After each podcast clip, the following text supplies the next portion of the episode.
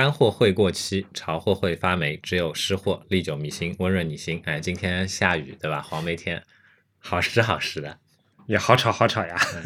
大家好，欢迎收听两周更新一期的 Anyway 点 FM，我是利昂，我是 J J，我们是一档在 Apple Podcasts、网易云音乐、小宇宙啊、没有荔枝 FM 了，以及其他泛用型播客客户端播出的设计、生活美学、数码科技相关的电台节目，欢迎关注。此外，我台不定期更新的播客副厂牌 Whatever 点 FM 也一样欢迎大家关注。哎，请大家最近关注一下，对吧？马上要更新了。啊，不用了，你这期播出的时候肯定已经剪完了。哦，是吧？嗯啊，嫌电台更新太慢，访问 Anyway 点 News，随时掌握新鲜科技资讯和当下有趣的设计。哎说到这个的话，其实我又想跑一个题啊，对吧？你今天跑的好多呀！心情好，人逢喜事精神爽。好好好，嗯 Anyway 点 News 也是来自于我们以前的以 newsletter，也就是通过邮箱去发送的这样的一个形式的，嗯，这样的一个产品的一个一个延伸，对吧？。对，而且至今为止，我们的这个 newsletter 其实还是在坚持的两周一期的这样的一个节奏在发送。最近，对吧？我发现说，哎，又有一个可能在某一些呃人群当中比较知名，但是在广大人群当中不是那么有名的一个产品嗯，——青芒，对吧？你收广告费了吗？哎，何必呢？对吧？我们也没有收过广告费嘛，对吧？这个不严谨，我们收过收过吗？Adobe 啊，哦哦，对啊，我们要收就收 Adobe 这种的，对不对？啊，对，青芒他们前段时间不是因为种种原因，原先的那个 App 被下架了嘛，嗯对吧？所以最近的话，我发现他们也推出了一个基于 Newsletter 的一个形式的这样的一个产品嗯，啊，大家感兴趣的话也可以去看一下。截至这这期播出的时候，那个计划应该已经试运行结束了吧？哦，是吗？嗯，它只是试运行一小段时间了，应该。哦，OK，好，反正没关系啦，对吧？跟我们的电台的名字一样嘛。Anyway 啊，嗯，呃，我们的，哎，等一下啊，差点漏掉了最重要的那个，啊啊啊！快好快快！我加快一下速度啊。嗯，然后向您介绍我们全新升级的会员计划，还没决定好是否要付费没关系，十四天试用期、X 轴播放器、催更、额外试听内容等官网会员专享功能全部开放体验，支付九十九，全年失货不离手，支付一百九十九，会员名牌和纪念品不能没有，然后拉进会员群交个朋友，详情欢迎访问官网左侧链接。我们的宗旨是。让你的听觉更懂视觉。如果你喜欢我们的节目，感谢帮助我台转发传播，让更多与你一样可能好品味的人，对吧？嗯来到 Anyway 点 FM，开头终于结束了是吧？啊，结束了，那先跟大家道个歉啊，因为今天上海又有传统回归了。上海正在那个梅雨季节，然后我们新的这个录音室，其实之前好像录音时候没什么碰到过下星天这种雨量的雨。嗯然后我们这边其实有一个雨棚在外面，金属的嘛，然后上面的雨滴下来，声音还是比较响的。哎，其实啊，嗯听到这个声音啊，我会有一些些呃，就是童年闪回的感觉。对对对，熟悉的这样的一些感受。小时候我还就是这样挺喜欢这个声音的。我其实也挺喜欢这个声音，但是我不太清楚它对于那个最后节目播出时候的那个录音的影响。我们刚刚简单试听了一下，嗯，但有一点点影响。我我其实我有点考虑是不是说，索性我这一期尝试一下加一个，也不是加 BGM 嘛，是加一个白噪音，就索性就加一点雨水啊、蛙叫啊什么的。嗯，需要这么刻意吗？也没有必要吧，对吧？嗯，啊，我们的音质也就那样。行吧，因为正好今天也是一个比较闲适的话题嘛，对吧？嗯，所以说我是想着可以放松一下，突破一下，对吧？啊，你现在那个 opening 的那个 BGM 可以可以想起来了，对不对？啊，我们一般的节奏是这边已经响完了呀。噔噔噔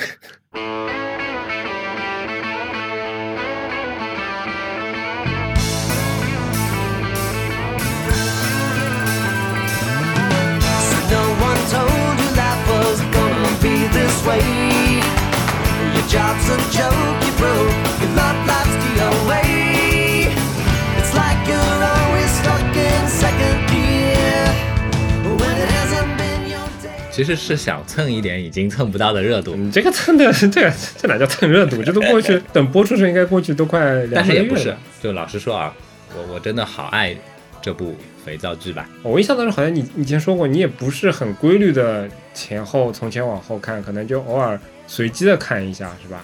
我不会刻意的去数我看了多少遍，啊，嗯，我刻意的数过，我看了大概三遍半，三遍半。最后一遍想再重重温一遍，但工作之后确实时间也没那么自由，然后可能看到第四、第五季就就啊断了，所以基本上我就看了三遍半。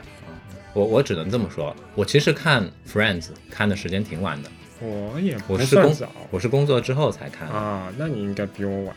对，我是工作之后才看的 Friends，然后最早的时候呢，我是在搜狐，啊，你已经一上来就看正版的了是吧？对我是在搜搜狐上看的。我承接上一期的那个话题啊，很遗憾，就在那个年代，其实我没有看，一开始我是没有看正版的，我后来有一遍应该是在搜狐上面看的，嗯，嗯、但是很遗憾啊，我搜狐看完之后，我又去大字明中淘了一套。哎，其实现在现在网上的，比如说网飞啊什么的，那像上面那些重制版都很高清的，质量很高的是啊，翻译的也不错，其实是因为我现在住在北京嘛，对吧？嗯我有事没事的时候，就我下了班回到家里，我没事做，嗯。我就把它打开，然后当 BGM 在放。呃不，我之前这也是的，其实一直到上一期节目录的时候，我都一直在盯着网飞嘛。嗯但其实网飞最近几个月好像我看东西也少了，所以在看完那个《爱死机》之后，我退掉了。哎呦，然后太可惜了，啊，这么好，这么多好看的片子不看吗？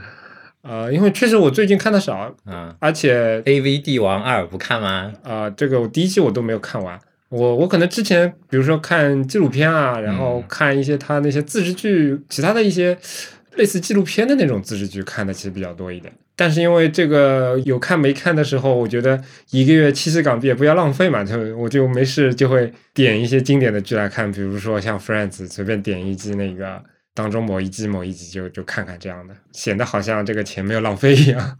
我是觉得嗯可能 Netflix 是我现在花了钱订阅的这些嗯，视频流媒体里面，嗯我觉得最值的。我之前也是觉得最值，也嗯所以说我之前其他的东西都没有长期订，只有网飞是长期订的，嗯因为确实它中文最全，对吧？然后可能播放起来的难度没有其他几个那么大，嗯，但其实我不知道为什么最近播放难度对我来说陡然一下子增加了，哦是吗嗯不停的让我反复的登录，我试过不同的节点都这样，我不知道为什么。我倒好像没有嗯发生这样的事，这也是但我，这也是我退订的原因之一。但是最近我狡兔三窟买了大概六七家航班，对吧？航班，嗯嗯嗯，可能是他们的一个计算流量的方法变掉了。以前我每天也是同样的流程，每天开着 Netflix 睡觉的。啊，呃，现在发现说，按照以前的流程的话，其中有好几家航班对我停航了。我估计可能我我也是这样的一个原因，就是说真起播的时候其实速度不慢的，嗯但它可能对我的账号有一些限制什么的，嗯导致经常要反复登录。嗯我猜啊，慢慢的、慢慢的就感觉会有点有点难受。但是我还我还是我还是很很喜欢 Netflix，对吧？啊、我也挺喜欢不过说句实话，现在迪士尼的中文也上来了。最近的一些动画片啊什么的，其实都是有中文字幕的。最早的时候其实是连中文字幕都没有。但是迪士尼的动画片也就那样吧，还是 Netflix 上面的日本动画片更多一些。啊好吧啊，嗯，大家这个口号不一样，我觉得很正常，很正常。嗯那迪士尼确实它有一些旧的传统的那些影片的资源还是挺丰富的，毕竟是一等一的这种大集团，就没办法。我、听说他也要收华纳是吗？听说我也不知道，详细不清楚。哎，为什么要聊这个？对对对，说回来啊，嗯，那个其实都不是这这些厂家拍的，对吧？说回来，就是这期节目的话，我们或者这么说，就是想聊一聊关于 Friends 嗯这部片子，或者说从这部片子聊起，引申一个话题出来的，做一期节目的这样的一个初衷，这样的一个想法，由来已久。但是有吗？由来已久，对我来说是由来已久的 啊。啊但是其实之前也没有特别明确的，呃，有一个概念说，哎，聊 Friends 聊些什么？我现在也没有。我记得我曾经跟你有过这样的一个讨论啊，就是我想说我们在接下来的某一期线下活动嗯，啊、想要致敬一下 Friends，我会把整个 KV 对对对，对吧提过，嗯呃，比如说 KV 的我们的 branding，就像 Friends 的开场的它的那个 logo 一样，它嗯每个字母中间会有一个彩色的小圆点，小圆点，嗯对吧？嗯哎、会这样一个形式。嗯然后一些装饰性的东西的话，我会去把那个 Central Park 的那那些类似的这样的一个造型的东西去把它。弄出来。对，甚至我会把你画成钢，那个叫什么钢丝？我为什么是钢丝？这是我当时的一个想法，对嗯吧？好，可以，可以，哎可以。嗯，不过隶书里面人物的形象，我的确跟刚才会更接近一点。但是很遗憾嘛，因为现在疫情的关系，我觉得我们的这个线下活动的话，应该是会也不敢办了对吧？继续搁置，嗯。啊，继续搁置，嗯。少了收入一大来源。这倒是的啊，嗯。对，嗯。但是话又说回来，嗯。其实我觉得最近热心的这些听众朋友们对我们的支持，其实一一直都存在，对吧？嗯哎非常感谢他们。嗯，呃，说回这个话题啊，我不知道你怎么看《Friends》这个剧啊？对我来说，其实对我的人生其实影响挺大的。我不知道对我的人生大不大，但是嗯我跟你说过，我就是有三有三部嗯影视剧这种视频内容的这个、嗯这个东西，我是会反复反复看的，对不对？嗯啊，Friends，嗯然后银次郎的故事，嗯然后这个乌龙派出所，嗯我看他们时候给我的感觉已经不是在看一部剧了，啊，有些片子我也有这样的感觉，对。但只不过可能跟你的列表会不太一样而已。嗯嗯，，我我知道，对某些老师，我觉得反反正 Friends 也是其中之一。嗯嗯，他对我的影响其实还挺多方面的。嗯比如说，我觉得很有很多朋友之前开玩笑嘛，reunion 那个播出的时候，他说当年六个、呃英语老师又回来了，对吧？我觉得对我来说也是这样的。嗯，我我以前提到过说。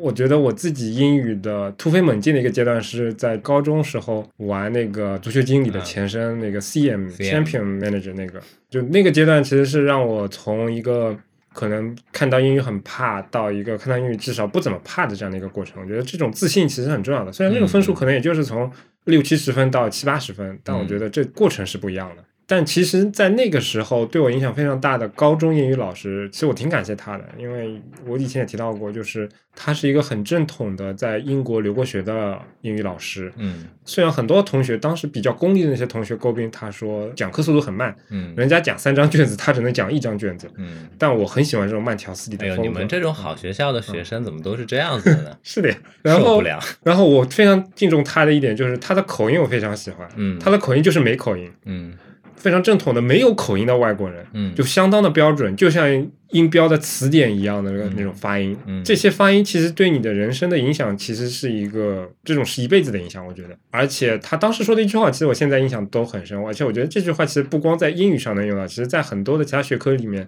其实也是能用到的。就是他说，呃，我我不知我不记得之前节目里面有没有提到过，反正就是大意就是说。你这个英语学的好不好，不是在于你考试考了几分，也不是在于说你口音多棒，而是在于当有一天一支篮球砸到你脸上的时候，你的第一反应是说 ouch，而不是说哎呦哇，对吧？就我觉得这是一个，这有点理想化了，但是总体来说，我觉得是一个哎对我来说是有影响的。，J J，嗯我英文很烂，嗯，但是别人那个什么时候的我，我我的确会 out，为什么？因为我 frog 的同事口头禅就是这啊，样。这样的。反正我觉得他其实并不是说一定要你以后只讲英文不讲中文，而是说这些东西关键在于你怎么去用它，不是说你怎么去学它。嗯这个 point 我觉得是很重要的，这个后来对我的影响也是非常大的。嗯然后另外一个对我影响很大的英语的学习阶段就是 Friends。嗯我觉得在这个非常优秀的高中老师的影响下，我当时的口音还是非常偏中性的啊、然后看完 Friends 之后，我的口音就是偏美音的，也完全不纯正，但是这个感觉是完全不一样的。你是像他们六个人里面的哪个呢？干死呀！你不是说了吗？我还以为是 Rose。其实很多一些基础的句式啊，或者说他们那边人的习惯用法呀、嗯甚至包括这种语感啊，其实这种潜移默化的影响，我觉得多多少少都是存在的。对于我来说，把他们叫做英语老师，我觉得也不亏吧，应该。嗯，那我真是惭愧，对吧？嗯因为首先在需要英语老师的时候，他们没有，我还没有认识他们。嗯，然后呃，看了那么多遍，其实我印象最深刻的只有一句话。哪哪句话？How you doing？哎，对，How you doing？啊，又可以放那个原声了，是吧？对对对，嗯，然后还是个意大利人说的。然后其实我觉得，呃，英语学习是一方面啊，嗯但我觉得其实在另外一些方面，可能它对我的影响会更大一点。嗯就像你前面说的，你有那么样一个列表，对吧？是对我来说也有这样的影视作品的列表，但它很短，只有两部片子，嗯，一个是 Friends，还有一个 我觉得肯定没有人能猜到，哎，你说说铁达尼号。啊？这是一部我会隔几年就会重温一下的片子。Friends 给我带来的影响是非常综合的，但啊 Titanic 它给我带来的影响很简单，啊就是爱情观。这是一部很，其实是一部很俗的，有些方面讲，它是一部很俗的片子，嗯也没有什么太多的深度。嗯至少从当时的票房的影响以及全球的影视剧的影响来说，它就是一部爆米花大片。我有有一个细节又想就是插个嘴啊那，你说，就 Titanic 这个片子嗯，啊，九八年九九年的时候对吧？对啊，那时候真的很火很火。对对，然后不要说电影，就是音像店里面它的磁带，对是的，只要出现了，就是瞬间就被卖卖空的那种状态。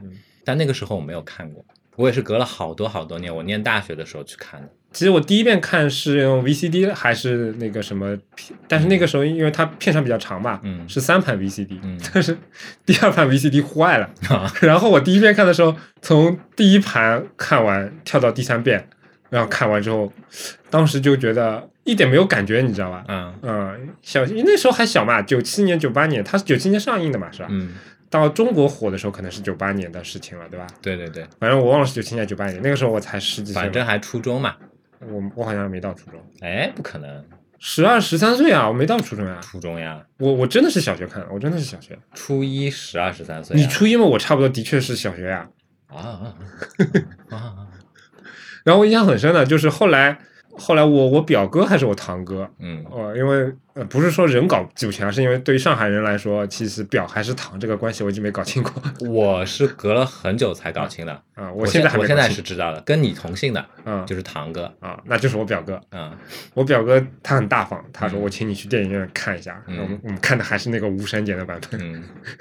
嗯，然后哎，挺怀念当时的，对吧？呃那个片子是不是后来我记得它的三 D 版进来重映的时候，好像就没有那个那些片子。我没在电影院看过，所以我不知道。啊，但是比如说啊，嗯。以前像什么港台的一些片子，《东成西就》啊，不，《东成西就》，sorry，《东邪西毒》东邪西毒》，甚至其实周星驰有一些电影，啊它可能没有一没有十八禁的裸露镜头，但是有一些可能现在嗯。听到的话，可能他们的一些对白啊什么的，可能就是会上剪刀的东西，当时都会在电影院里面正大光明的放给你看，嗯。对吧？反正老实说，我其实前两遍，包括电影院，包括 VCD 看，对我来说，因为那时候还真的太小，我只觉得，嗯，这是一部质量不错的电影，但是它，嗯，没有对我产生太多的影响。嗯。那一直到可能到后来，到慢慢不那么懵懂的时候，就会觉得它里面那些人，真的是一个非常典型的欧美人的那种性格，对于爱情的那种观点，就觉得会对我影响蛮大的。所以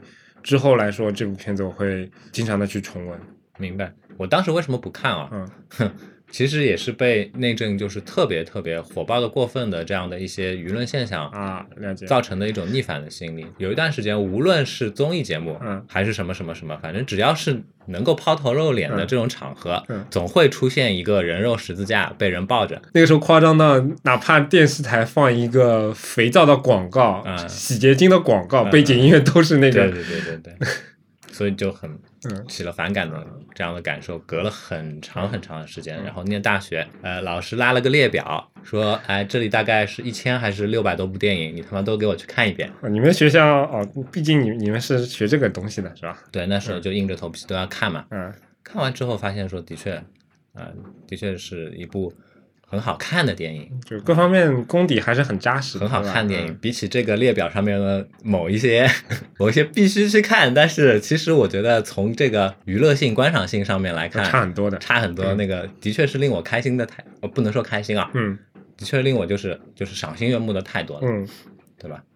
嗯回过头来说，我觉得《铁达尼号》这里面是男女主人公，尤其是女主人公的爱情观对我影响很大。嗯但可能也仅仅局限于这方面。但是在 Friends 里面，因为它构造了一个非常非常完整的世界观，然后包括这几个人里面每个人对于工作的态度、对于朋友的态度、对于爱情的态度，以及对于他们整个世界的一些待人接物的那种方式，其实是。这个其实它跟其他的一些剧很不一样的地方，至少是在那个年代跟其他一些剧很不一样的地方。嗯比如说，你想另外一个非常大卖的同类型的片子，那个《How I Met Your Mother》那个，，Netflix 上也有，嗯，呃那那个中文叫什么？我现在想不起来了，它 Netflix 上面那个片名有点怪是吗？啊，就哦叫《追爱总动员》。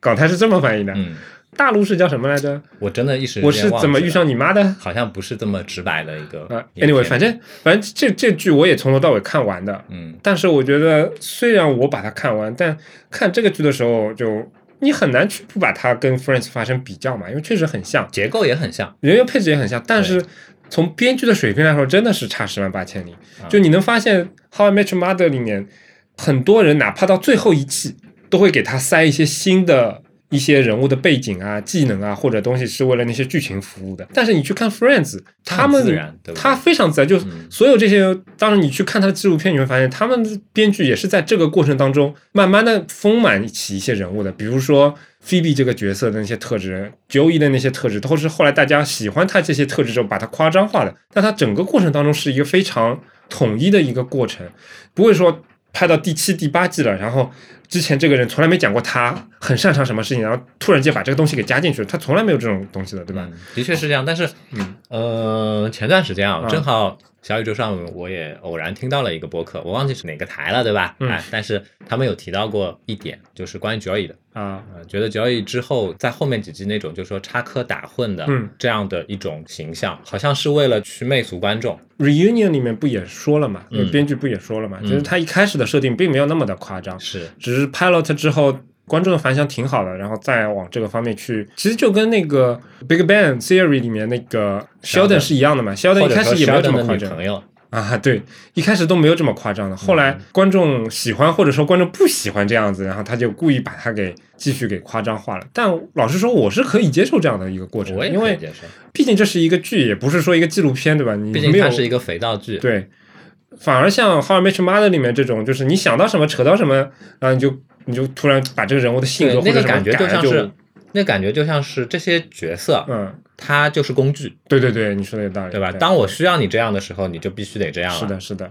所以说，《Friends》里面这种统一的这种过程，其实你代入感是很强的。嗯然后对于他们每个人的性格的塑造，他们待人接物的方式，你就会觉得这是一个很沉浸在他的世界里面。然后其实能，尤其是我那个时候，其实也涉世不深嘛。我第一次、第二次看的时候，其实都是在大学里面。嗯，那那个时候，其实我并没有说知道说怎么跟其他人工作的时候怎么跟其他人接触啊，会发生一些什么事情。那这样的一个过程，我会觉得很有意思，然后也很有教育意义，应该说。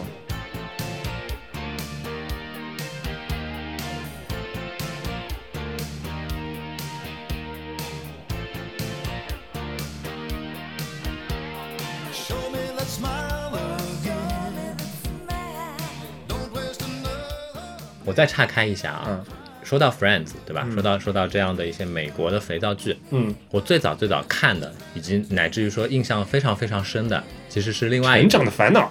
对，它可能在美国并不是一部特别有名的肥皂剧，对不对？但是我相信，在上海，在我这样一个年纪的这群人里面，你是逃不开这部剧的。对对对，嗯嗯，教育电视台不知道播了多少遍，对吧？是的。我当年没有看 Friends，也有一部分原因是因为《成长的烦恼》。为什么？哎，我这个人就是有时候很别扭，就不太喜欢大家都喜欢的东西。大家都跟我说 Friends 好看，嗯但我就在想说，好看能好看过《成长的烦恼》吗？因为我有这样的一个感触，就是我好像整个童年，嗯是《成长的烦恼》陪着我长大对吧？其实我也是嗯我从我很小的时候开始看《成长的烦恼》，嗯跟着他们一家，我觉得这部剧也非常了不起，嗯，对吧？他也是就是整个家庭这些成员，对对对从小孩拍到成年，对，这点确实跟 Friends 不一样，因为 Friends 虽然他们的人也随着他成长，但因为都是六个成年人，是所以他们的人生变故其实是随着一起发展的。是但是跟《成长的烦恼》里面这种真的不一样，你能明显感觉到爸爸妈妈变老了，然后小孩从一个小猫头变成一个嗯大，呃慢慢的小大人了那种样子。当年 Benny 刚开始的时候是个真的是个小孩子，超萌超萌的那个小嗯。小小小 baby，对，到到最后变成了个帅哥，嗯，而且就是 Leonardo 当年是是 Benny 的小跟班。朋，友来着，嗯，是他的小跟班，是他们一家领养的小孩，对不对？然后里面也出现过 Brother Peter，其实我觉得美国这些剧就这点真的挺有意思的，你回回顾一下，你会发现里面会经常会出现各种各样对，啊、来客串啊，或者说硬塞进来，但是呢，嗯，其实星光熠熠的这样的一些人，当时就因为这样的一个内心的别扭，我会觉得说，哎，你们为什么要夸另外一部剧，而把我就是有可能会让我心目当中的这一部伴我成长的这个神剧，这个神剧的这个地位，嗯。会替代掉它，或者让它就说受到一定的损害，嗯。所以我就很久就没有去看。但是老实说啊，我觉得回顾了一下以前看的那个《成长的烦恼》，我跟你其实差不多，我也是不知道看了多少遍了，嗯。反正能播的我都看，对吧？嗯。但是一方面那个时候还小，嗯。另外一方面可能人生环境不一样，就我感觉看《成长的烦恼》跟看《Friends》的代入感是不一样的。哎，对，尤其是《成长烦恼》刚放的时候，那个时候我们太小，太小了。我真的不能理解他们的家庭为什么是这样的，嗯他们房子为什么这么大，这个我倒没有产生过这样的想法。然后为什么他爸爸感觉不怎么需要工作，但是又超级有钱呢？他爸爸是心理医生呀，不是牙医吗？心理医生，我忘了，反正肯定是个医生，对吧？是个心理，肯定是美国排排行前十位的这种。他在家哦，对对，是是个是个，办公的时候旁边有一个躺椅嘛，对吧？对对对对，是的，哎是的，是的。他老妈是个新闻记者，能不有钱吗？嗯，那个时候觉得这个生活跟我差距好大。说实话，这种家庭在美国甚至都不一定能算中产了吧？这个我觉得我不我不怎么懂这个分类啊。我也不知道中产怎么去定义，但是我觉得他们应该在美国都是生活的非常优越的这样的家庭。对对对，像我当时蜗居在上海一个可能全家三代人，可能也就十几平米的小房子里面的那种，他们很多的一些生活经历，人小也没那么物质啊，而且那个时候年代不一样，我倒没有羡慕，嗯。但只是有一种不了解、不理解，这是做戏，你知道吗？但是看 Friends 的时候就不一样了，那个那个时候虽然我也还没工作，住在学校宿舍里的，嗯嗯，但是你看那里面的人就各有各的烦恼，各有各的困难，然后租在外面，然后有些人，嗯、这个有像九姨这种，但是吃了上顿没下 顿，然后要 其他人有时候要其他人来接济，然后有些人呢，他可能想像 Rachel，其实一开始他没有什么特别的技能，对吧？就是每个人都有自己的一些生活当中的困难，那那个时候我当时可能代入感就会更强一点，嗯然后可能就会创想说啊，再过几年我工作的时候会不会也像他们这个情况是一样的？嗯其实其实有很多的这种这种想法，而且因为说实话，我们上海人也不能叫我们上海这个我我。嗯，不应该打标签啊。反正我是跟爸妈住在一起，住的时间是很长的，多少也是有点憧憬这种将来自己独立生活的时候那种感觉，是不是以后我有这样合租的伙伴呀，等等的这样的。其实那个时候想法还挺多的，代入感也挺强的。是。喜欢成长的烦恼，对我来说还有一个很大的原因，就是因为我们这一代大部分都是独生子女，也是，我非常羡慕剧中 就哥哥 Mike 嗯，跟他的弟弟啊 Benny 跟他的还有他妹妹 Carol 之间的这种嬉笑怒骂的这样的一个状态也是也是，啊，这个就是独生子女，虽然你可以通过跟你的表哥、表弟、表姐、表妹之间，产生一些互动，但这个关系肯定是一样真不一样的嗯对吧绝对不一样而且你们也没有可能就是成天打闹在一一起嗯对吧？哎，所以这个感受其实一直都是很强烈的。然后跟你一样，看了 Friends 之后，我也会产生这样的憧憬。刚才有提到的，我之前前段时间听到的那期播客里面，他们也有提过，就说他们觉得 Friends 这部剧。当中有一些不真实的地方是在哪里呢？他觉得最不真实的点就在于说，好朋友离你太近了，啊，这倒也是，嗯，朋友都住在你隔壁，而且就是感觉除了这几个好朋友之外，没有其他社交圈了，对吧？对，就是你的核心社交圈就在你触手可及的地方。嗯，真实生活当中不太可能但是好。像就是真实社会当中，呃，你如果要跟你的好朋友一聚，嗯，可能真的是需要花费一定的成本。尤其这六个人其实完全是不同行业，哎，工种也不一样，甚至对对对对对，甚至这个工种已经不能叫工种了，就完全是不他同类们阶层。其实都是对对对，阶层都是不一样，对，是对不对？其实像 Monica、嗯像 Rose，、像 Chandler，嗯，他们可能是稍微好一点的阶层。对对对，然后 Rachel 以前就是个服务员，Phoebe 的阶层其实最低是很低的。对，然后 Joey 其实是最低的，Joey 是那种不入流的演员，但他中间也火过一阵嘛，好吧，哎，也火过一阵嘛，但从电梯上摔下去摔死了嘛，嗯他们会觉得这样的一个设定是很不真实的。嗯但是嗯我当时憧憬的也是这样的设定，啊我会我会幻想说，哎，我能不能跟我的好朋友也是嗯能够处在这样的一个大家互相之间，只要想关心对方，就能够很方便关心到的这样的一个嗯嗯场景。了解，或者说，哎，我以后工作了，我周围的同事，我们我能够跟他们产生类似的这样的一种朋友的关系，嗯是会有这样的想法的。而且这促成了我当时大学毕业之后，就跟我的当时一起念书的比较好的几个朋友一起嗯出去合租的嗯一个契机之一。啊，但租了没多久，我就回回回来了。好吧，其实老实说，我也没觉得这个有多不真实，因为我觉得不这么设定的话，这片子没法拍，对吧？如果真的像现实当中的这样的朋友，一个月才聚一次的话，这个这个剧就没办法拍了。毕竟 肥皂剧嘛，对吧？它都室内拍摄的，你要布那么多景，就如果一定要这么说的话，我觉得这里面的硬伤可多了。比如说嗯，在这么核心地带 Central Park 旁边的一个平常每天都是坐满人的咖啡馆人，他们每次去都能坐到最黄金的位置，一排人坐在那，怎么可能呢？对吧？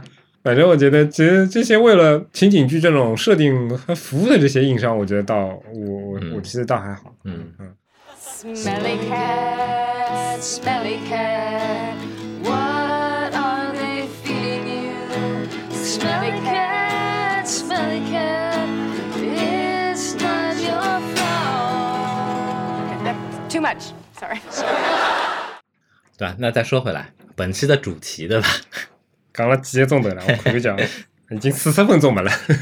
哎，我们工作当中嗯。遇到的 friends，坐在我对面呀，你以前会觉得，就说在工作中，嗯你会跟你的同事成为就说非常好的、要好的朋友吗？会啊，肯定会啊。就我前面也说了嘛，包括看这个剧的时候，其实我就你会憧憬，对吧？而且说实话，因为那个时候我我其实算实习的，应该实习的不算晚的，嗯我等于是大二结束的暑假开始实习的，所以多多少少有一些跟同单位的实习生共同相处、共同工作的这样的一个经历的，而且当时也跟他们玩的都挺不错的，尤其是第三份实习的时候，其实实习时间相当长嘛。周峰他们。周峰是另外一个 team，啊，我们几个实习生是一个 team，Bracy 也跟我不是一个 team，他是另外一个组的实习生。我跟我们组的实习生可能大家都玩的挺好的，也让我挺憧憬之后的正式的工作。对对对，嗯而且事实上，第三家实习最长的英特尔跟 HP，从企业文化上来说，其实衔接的非常的好。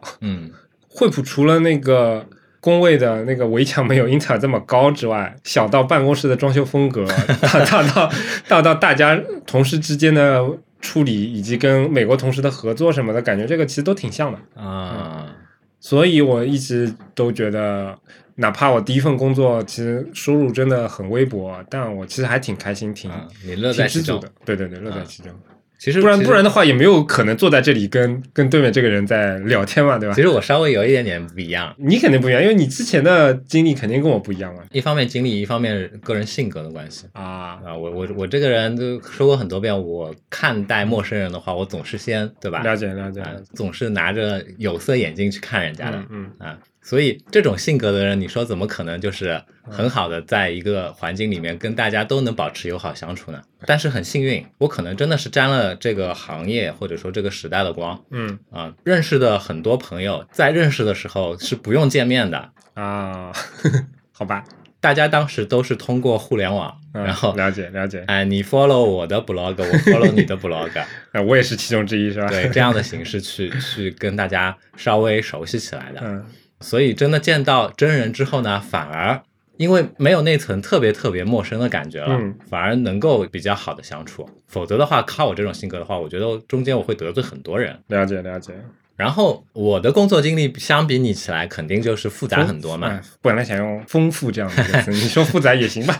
我我举个例子啊，嗯譬如说我当年在呃某家上海坐落于上海的这个做手机 ODM 的这个公司嗯工作的时候，嗯啊，我的 leader 是一个小姑娘，嗯我自然不能跟她特别熟络，对吧？要保持一个礼貌的这样的一个距离才行，嗯嗯否则的话总会有些尴尬，对不对？所以就是在那样的工作经历里面的话，我很难去把我周围的同事嗯跟我真正的产生一种就是平等的关系嗯啊。要么我会觉得他是一个长辈，要么我会觉得说我由于身份的关系，我需要去我需要去跟他保持距离。嗯然后到了微软更是这样，呃，这个 Robin 也好，嗯对吧？然后滕磊他们也好，都是我都是看着他们的东西长大的，也有隔阂，也有隔阂。我肯定是先要带着这样的一种就是崇敬的心理再跟他们交往，尊师爱幼的心理 尊师重道。啊，尊师重道，尊师重道。哎唯一可以跟我当时能够平等交流的，嗯可能就是陈巧哲 Gary，但现在已经不行了，人家已经是，对吧？现在要叫盖总。哎，到了惠普之后，嗯我真正的才找到了一群，大家就说，哎年龄嘛也差不多，水平也差不多。侪侪是擦包出节了，个朋友，对吧？啊，而且确实，老师，我觉得那个时候我们运气比较好。啊，弗兰茨那帮人，如果他们的共同特点是喜欢喝咖啡，我想不出来什么共同。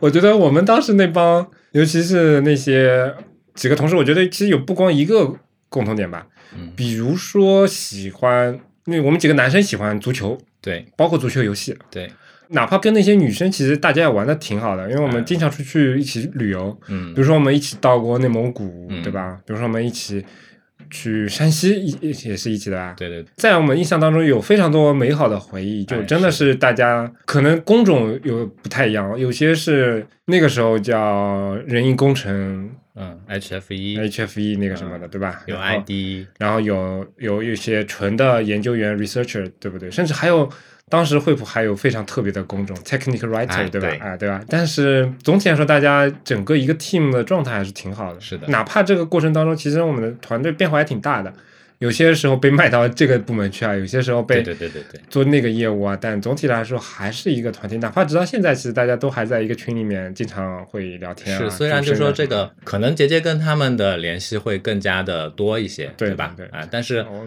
毕竟到哪都人见人爱，花见花开嘛。啊，是这样子吗？啊 开玩笑，开玩笑，没有没有。原来刚子是这样的设定。没有这样，没有这样。虽然我跟他们之后的这个联系不会有那么多，但是如果偶然在某些场合看到以前的老同事的话，嗯这种就是从心底里产生的这种由内而外的嗯愉快的心情，嗯真的是没有办法去说谎的。另外一个层面是说，就这点我也跟黎阳不一样，就是我现在的老婆，嗯她其实介绍她的人其实也是在惠普的同事，同事所以那帮同事对我来说的意义可能又更会深一层，啊，确实也是不一样。对，嗯而且有有过利益输送，对，而且的确就像李阳说的嘛，明显经常听我们节目的也肯定也知道，我跟李阳的性格还是有点不一样的。我其实没有那么的奔放，但至少会相对来讲比李阳稍微再 open 一点。工作过程当中，其实其实我很 open 的，嗯，好吧，对，就是分人而已。啊，好好好嗯，就是我想 open 的时候很 open 的，我不想 open 的时候，这个其实怎么说呢？这就叫用那个以前以前哪个美国朋友的一个话说，就是他其实这种偏，这应该叫什么啊、像个椰子一样的性格，哦，怎么理解这个椰子就他的壳很硬嘛，啊？你感觉这人很难很难接近。我还以为说里面都是水，他妈的。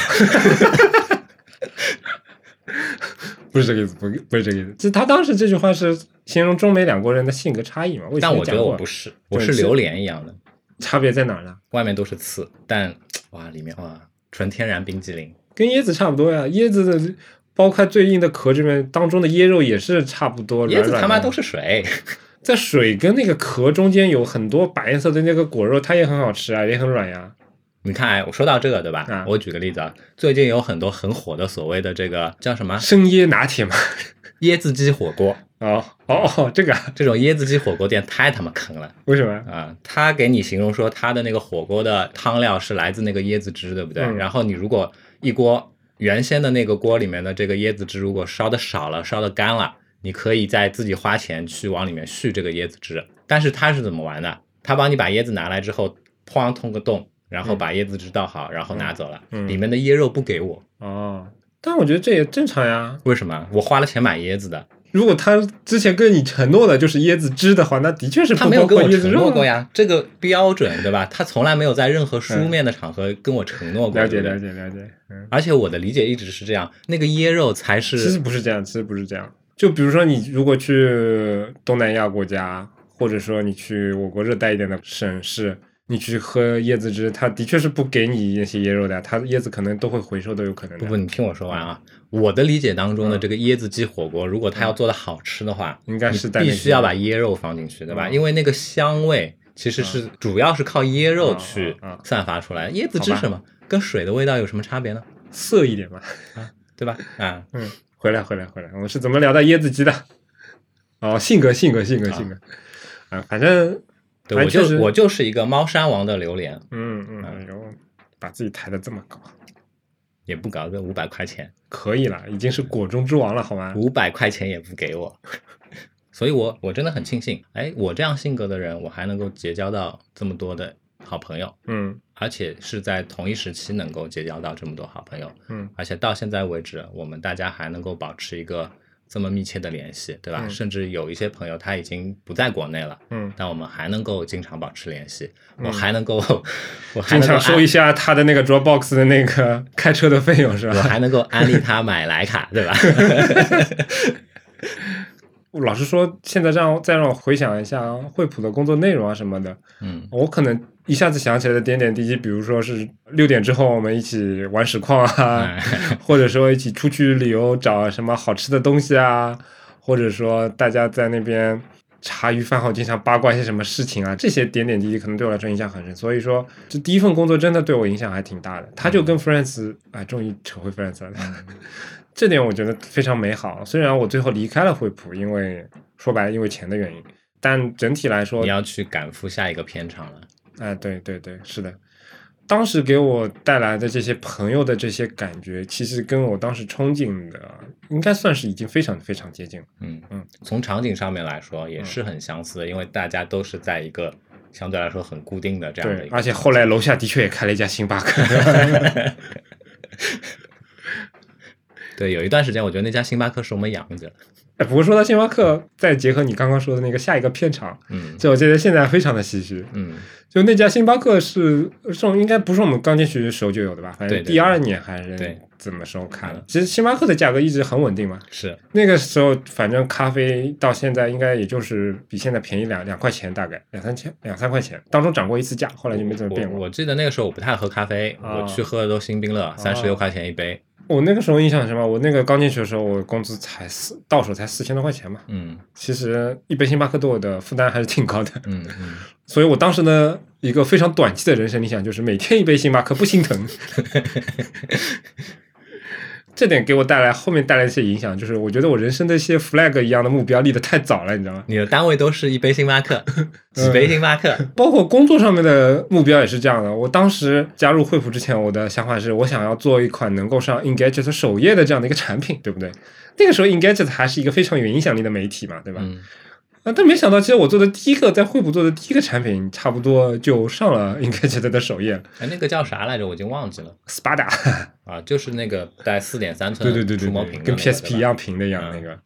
对我来说，后来当他真的上了之后，我就感觉好像没什么两样，就没有一种目标达成之后的一种喜悦感。嗯所以确实对我来讲，这也是一个教训，就是目标尽量找一些你可能不太能实现的目标比较好一点。这就跟 OKR 里面你的目标必须得要找一些挺难以实现的目标，而不是像 KPI 一样这种达不成就死的那种目标会比较好。，OKR 到底应该怎么写？那可能每公司不一样嘛，就我接触到的两个公司，可能更多的来说，你的 OKR 一定要设成一个你最后年终能达成的比例，可能在百分之七十、八十这样的会比较好。也就是说，你要找一个偏愿景的一那样的一个目标。那那就差不多，就是你能达到，但是你需要去够一把才能达到的目标。对对，不对，是的，嗯，哪怕你没有够到的话，其实也不至于死的那些目标，可能会比较好一点。嗯。这其实是有助于你去得到更好的结果。其实我觉得，我不认为 OKR 是一种考核制度，嗯。我觉得 OKR 是一种帮助人去构架你的想法的，嗯或者说构架你的这个愿景的一种手段。确实，啊、嗯我觉得从这个角度来说的话，我现在其实做很多事情，我会自己在心里默默给我自己设 OKR，、但是未必会把它就说写出来。嗯，我已经写出来，我把我台我在我台角色的 OKR 已经全部写完了。啊当然，不要告诉我，现在已经 现在已经播出的时候应该已经七月份了，但我的目标到现在我这完成度还不足百分之五十。OK，这个这个有点远，这个有点远，我们再扯回来啊。总体来说，我还真的挺幸运的，因为当我离开惠普加入百度的时候，其实我在加入百度之前做的心理准备，其实跟你说的这个比喻有点像。嗯，就我已经做好准备去一个新的环境，一个一个新的环境，一个新的片场。因为说实话，我离开惠普的唯一原因就是钱，非常的直接。我也是，那在百度，其实我是做好了要给老板拼命，然后甚至工作时间变得非常长，然后可能其他的方面都不是那么重要，而是说只为了能够更好的完成目标，去赚更多的钱这样的一个目标去的。嗯但事实上到了百度，发现好像并没有这么的功利，而且在上海的环境也没有压力这么的大，嗯反而是新的工作环境给我带来的那些朋友，感觉跟以前也挺像的。那我跟你真的嗯有一点点不一样嗯，嗯、你比我早离开惠普一年一年多，嗯嗯对吧？我是在一二年底、一三年初的时候离开的惠普，嗯然后当时其实最大的原因也是在于说觉得钱太少。这个觉得钱太少这件事情的话，其实是有一个参照系的。嗯，一二一三年的时候，国内移动移动互联网高速发展的时候然后或者说就是那些手机公司，嗯像雨后春笋一样嘣嘣嘣嘣出来，然后到处去捞人的这样的一个阶段。我之前认识的一些朋友，嗯纷纷都加盟了这些公司。我不知道他们能够赚多少钱，但是我会感受到他们就是现在能够得到的资源，能够在做的事情，以及说能够获得的所谓的公众的这样的一个注目，嗯，是跟我在这边做打印机是完全不一样的。嗯而且做打印机的话，我现在拿到的报酬，其实老实说，就是惠普这种公司稳是稳，对吧？嗯，钱也给的好稳，就没有怎么 加过增长，嗯啊。而且压倒骆驼的最后一根稻草是什么呢？嗯当时我的老板，对吧？哎消防员，消防员大卫先生，嗯他在跟我谈加薪的事，嗯，然后给了我一个侮辱性的百分之二。其实压压倒我的最后一个稻草也是消防员大卫先生的啊，不过他他给我的数字比你这个要高一点，啊，给了我个百分之二，我想说，你要欺骗，对吧？啊，嗯，对吧？英文语境下面就就 what the fuck，嗯但是我没给没没敢跟他说出来，对吧？嗯嗯毕竟嗯是前消防员同志，所以后来就去外面找工作嘛，嗯啊，最后决定去小米。当时是兴冲冲的，有着非常大的抱负要去的，就觉得说钱到位了，去了新环境之后，我跟你的想法是一样，我要给老板卖命，嗯，我要做出一番成绩绩出来，嗯我要荣耀我自己。但是去了之后，我能够深刻的感受到，在新团队里面，我的同事们，我的很多同事们，他们的能力都是很强的，嗯而且非常自觉。但是呢，仿佛又觉得少了一点什么。我不再有那种就是说既是同事又是朋友的这样的一个感觉了。嗯嗯，仿佛又回到了很早之前在以前的那种手机 ODM 公司工作的时候的那种状态。嗯所以这个时间一来二往之后，哎，心中的那个雄心壮志一点点往下平复了之后，就觉得啊、也就这样吧。所以还是觉得很幸运，有过这样一段工作经历。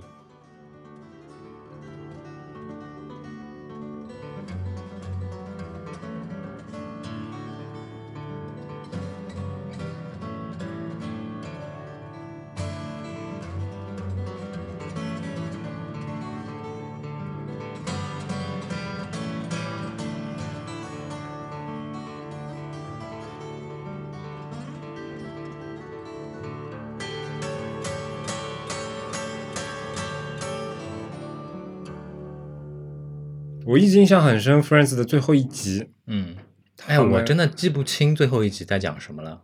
哦，老师，我也记不清最后一集讲什么，但我印象很深的就是他们在那个空荡荡的房间走了一圈，嗯然后开了门，走出去，走到那个过道里面，然后离开，说再去喝杯咖啡。那个场景，就最后一集其他的内容我也不记得，我只记得这最后一幕。啊嗯，因为你知道我在百度其实待了时间挺长的了，前后待了等于八年。我在百度的第一个团队的一个群，到最后大概有二十个人左右，嗯就是当中我们团队人最多的时候有十个人，嗯然后再加上一些前前后后进入的实习生，嗯以及小部分成员的家属，嗯以及成员的小号，反正总共有十几个人吧，前前后后。嗯这十几个人里面，我基本上是建群的那个人。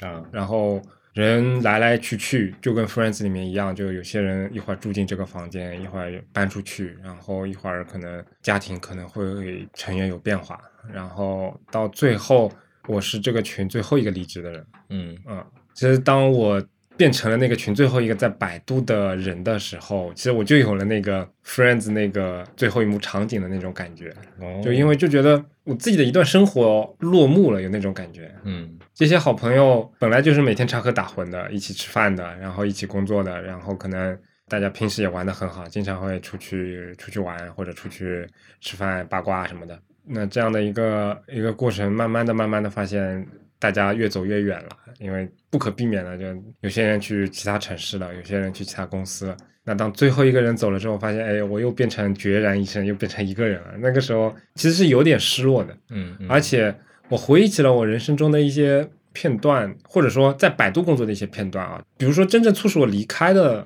一个原因，在百度肯定不是因为钱。然后之前的节目里面我也提到过，是说因为在那边包括工作内容啊，然后包括整个心态是有变化，但是一个促使我走的最后的一个导火索，也不能叫导火索，其实最后的导火索是一个分享会上的时候，我自己的一个情绪的一个宣泄。嗯但其实真的让我起这个念头的时候，其实是我在百度待的第二个团队的人开始，第一个人想要走了。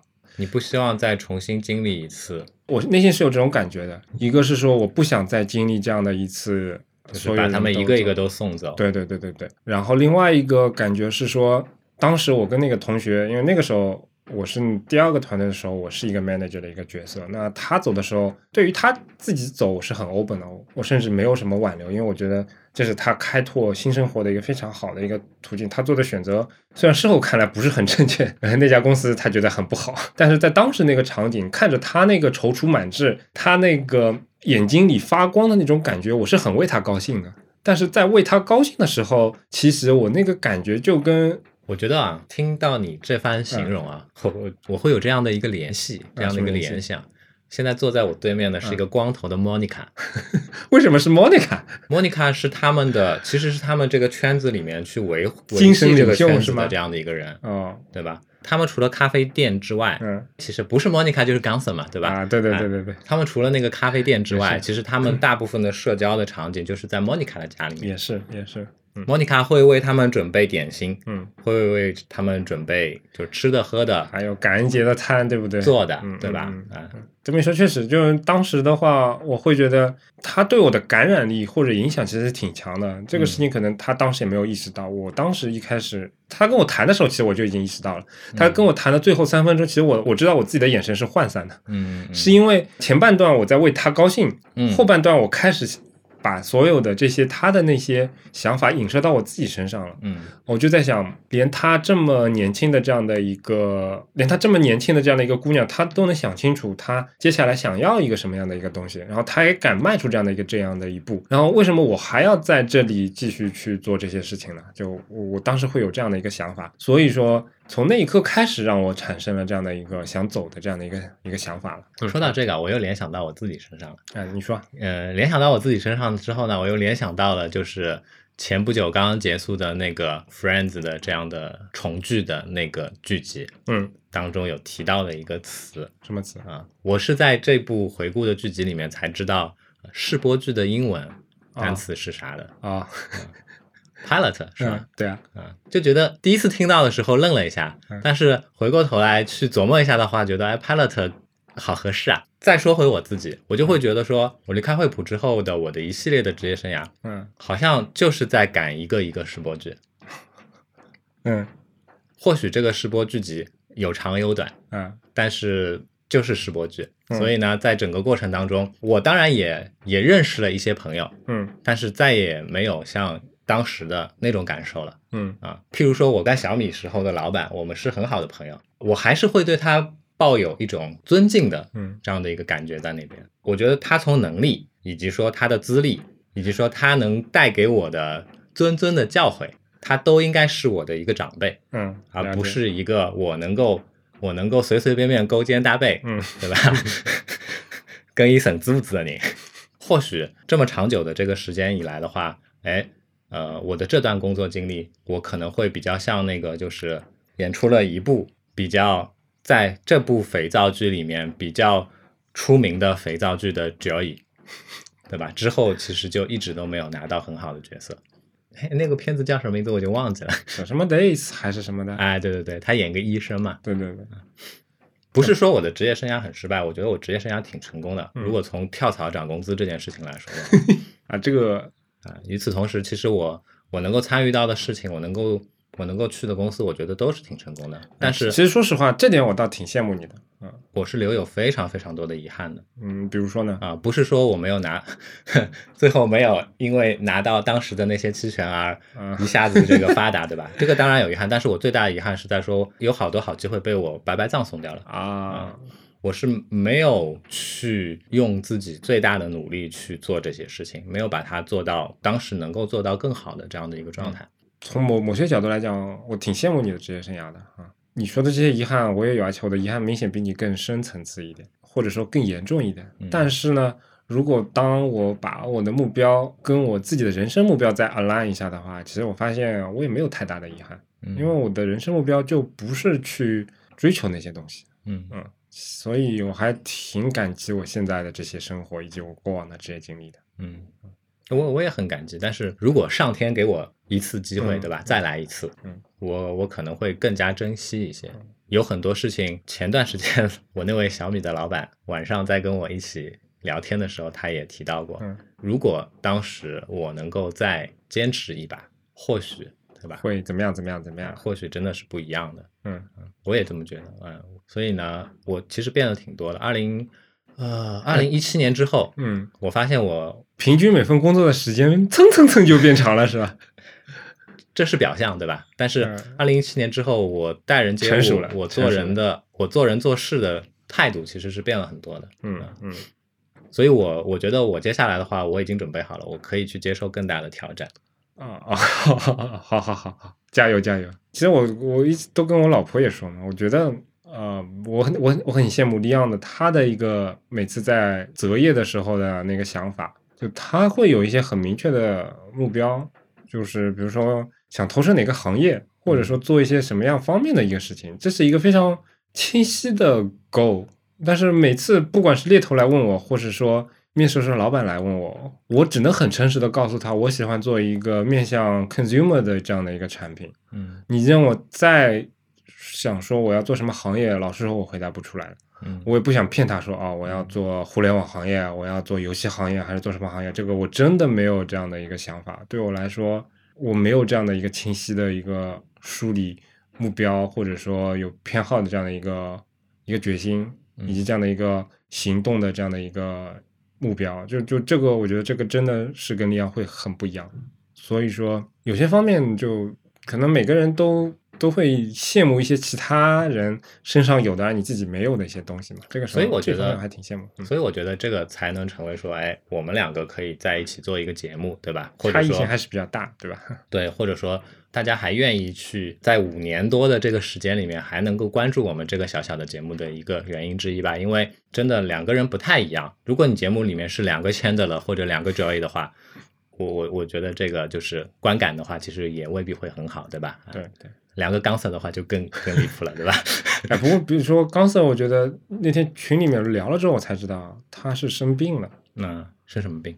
某某某种癌症吧。那天看的时候，我当时就觉得，我其实没认出他来。我一开始也没认出来，嗯，后面他介绍了我才认出来，对就是因为他是远程接入的嘛。对，因为那几个人里面，我感觉，比如说像 Monica 跟 Rachel 跟 Phoebe，其实我觉得是不能说他保养的好，也不能说他保养的不好，就是一个非常正常的这样的一个一个节奏。然后 Rose 我觉得反而是保养的最好的那一个。对，但 Chandler Joey 也还可以，他就是人有点发福，但他看得出来心态也很好。但是是 Chandler 就明显会，至少跟他剧中时候给你的印象完全不一样，而且包括那个脸肯定是动过，肯定是动过的，对吧？我不知道这打的是什么东西，但明显他是一个给我感觉最，不管是形象上还是性格上会最 off 的这样的一个啊，六个人里面好像就说给我心里的落差会最大的一对个。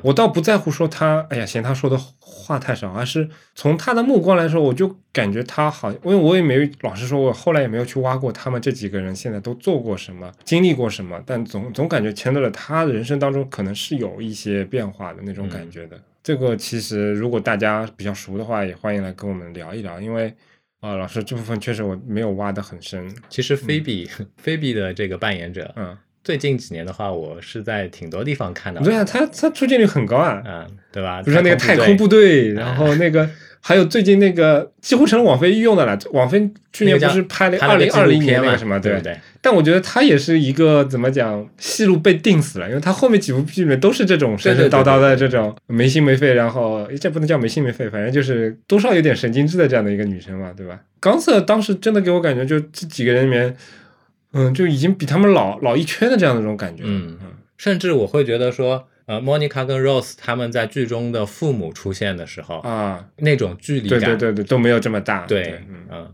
说实话，就 reunion 在看的时候，因为我老婆其实没看过 Friends，或者说她没有完整的看过 Friends，她对这个剧是几乎是零印象，因为她不喜欢情景剧。嗯然后她当时看 re reunion 的时候，因为总体来说他有很多欢笑的那些部分嘛，就我老婆她在我身后看着我看完这部片子的，她会觉得这个片子好像还挺有意思的，然后大家都嘻嘻哈哈的。但是老实说，我自己看一开始看的时候也是挺开心的，嗯，因为能重新再看到他们又坐在一起在那边聊天，而且这件事情是、是传了有多少对年，对对对吧？对这个过程我真的不在乎他拍成什么样，嗯或者他们聊什么，他们几个人能坐在一起就挺开心的一件事情。嗯但是在真的看完整个剧集的时候，就其实我是一个非常哽咽的看完了，嗯可能哽咽这个词都有一些弱了。嗯，毕竟你看个电影也会趴在你太太的 没，哎，趴这个词完全是你深造出来的，根本没有这样的一个过程的好吗？啊，你太太抱着你，我只是说我太太会给我递餐巾纸而已。你就负责嘤嘤嘤嘛。我操！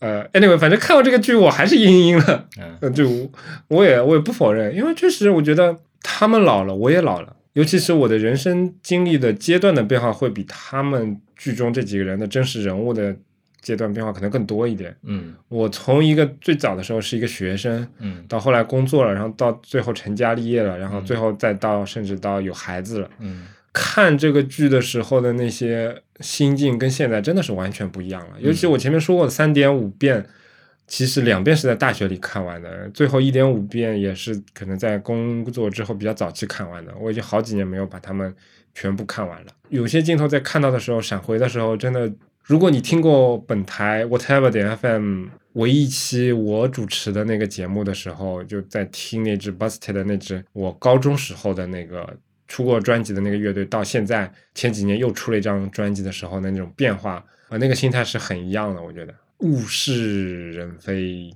什么了什么来着？还是反正反正还是挺唏嘘的吧。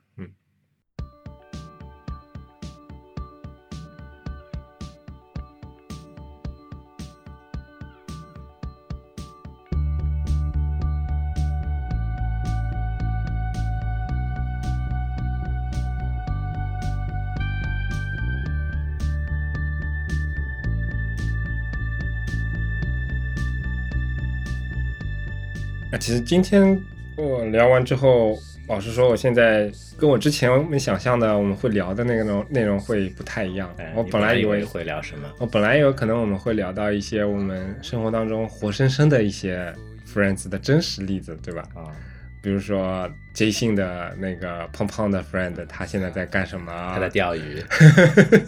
我们还有一位好朋友，其实他最近的身体状况不太好，啊，对？我衷心的希望他能够慢慢的好好起来好起来啊。不管怎么样，这些过去的一些美好的事情，我觉得嗯留在心底也好。嗯那如果大家也也有一些你们工作当中遇到比较好玩、比较有意思、比较值得回忆的一些老友，或者说你看 Friends 的的时候的那些情绪啊，想跟我们一起分享的，也欢迎嗯在各种平台给我们留言。欢迎嗯跟我们说一下啊，你们的老友记。对，老实说，上一期我觉得挺有意思的，就是，嗯，我们上上一期，我我指上一期是指那个现在在录音的这个阶段、嗯最后发布的上一期，嗯就是我们聊车这一集。嗯虽然有很多朋友说那个我们自己也没有车，但是上一期的互动其实量还挺多的，很多朋友都都来跟我们聊一下他的用车的经验，包括他买车时候他那个车跟我们的异同，我觉得这个这个过程也挺有意思的，因为每个人的经历确实很不一样嘛。我印象很深刻，有一位在小宇宙上面的朋友，嗯。然后他其实评论了很大一段，然后对对对对对。呃，其中的内容有一部分是在对我提出一些警醒，对对吧？对。我说我的现在的一个坐姿。坐姿的这种驾驶习惯可能是会有一定的安全性的问题，对对对，啊，然后他也跟我说了一下他的行车的习惯，以及说嗯。为起因是什么样子。其实我我看了之后还是非常感谢他的，非啊。常非常感谢各位跟我们分享的一些经验。对哎是的，确实有些东西还挺有收获的。嗯对，比如说车就是一个很明显的例子，我们两个都不管是从设计者的角度讲，还是使用者的角度来讲，其实经验都不算特别的丰哎，富。甚至就说我们两个都不是那种传统意义上的爱车之人。对，是的，啊嗯，呃，但我现在非常的激动，你这个是激动的声音吗？对啊，激动的声音，你我在搓手，因为待会儿李昂终于让我能够可以开一下他的特斯拉。没关系啊，反正我有保险嘛。好吧，那今天的节目就先这样吧。好，哎，感谢大家收听我们的节目。如果想要获得更好的收听体验，不妨尝试我台推出的付费会员计划，详情请见官网 anyway 点 fm 斜杠 member。同时，每一期节目提及的相关内容都能在官网上找到。如果你需要联系我们，可以直接在官网 anyway 点 fm 上留言，也能通过邮箱 hello at anyway 点 fm 来信。在微博、推特上搜索 anyway 点 fm 即可找到我们的官方账号，上面会不定期的发布一些即时消息，欢迎关注。哎，其实我们也有一个 Instagram 的官方账号，对不对？啊，对啊，搜索什么呢？，Anyway IG，好，哎，在 Instagram 上面搜索 Anyway IG 就能找到我们的官方账号。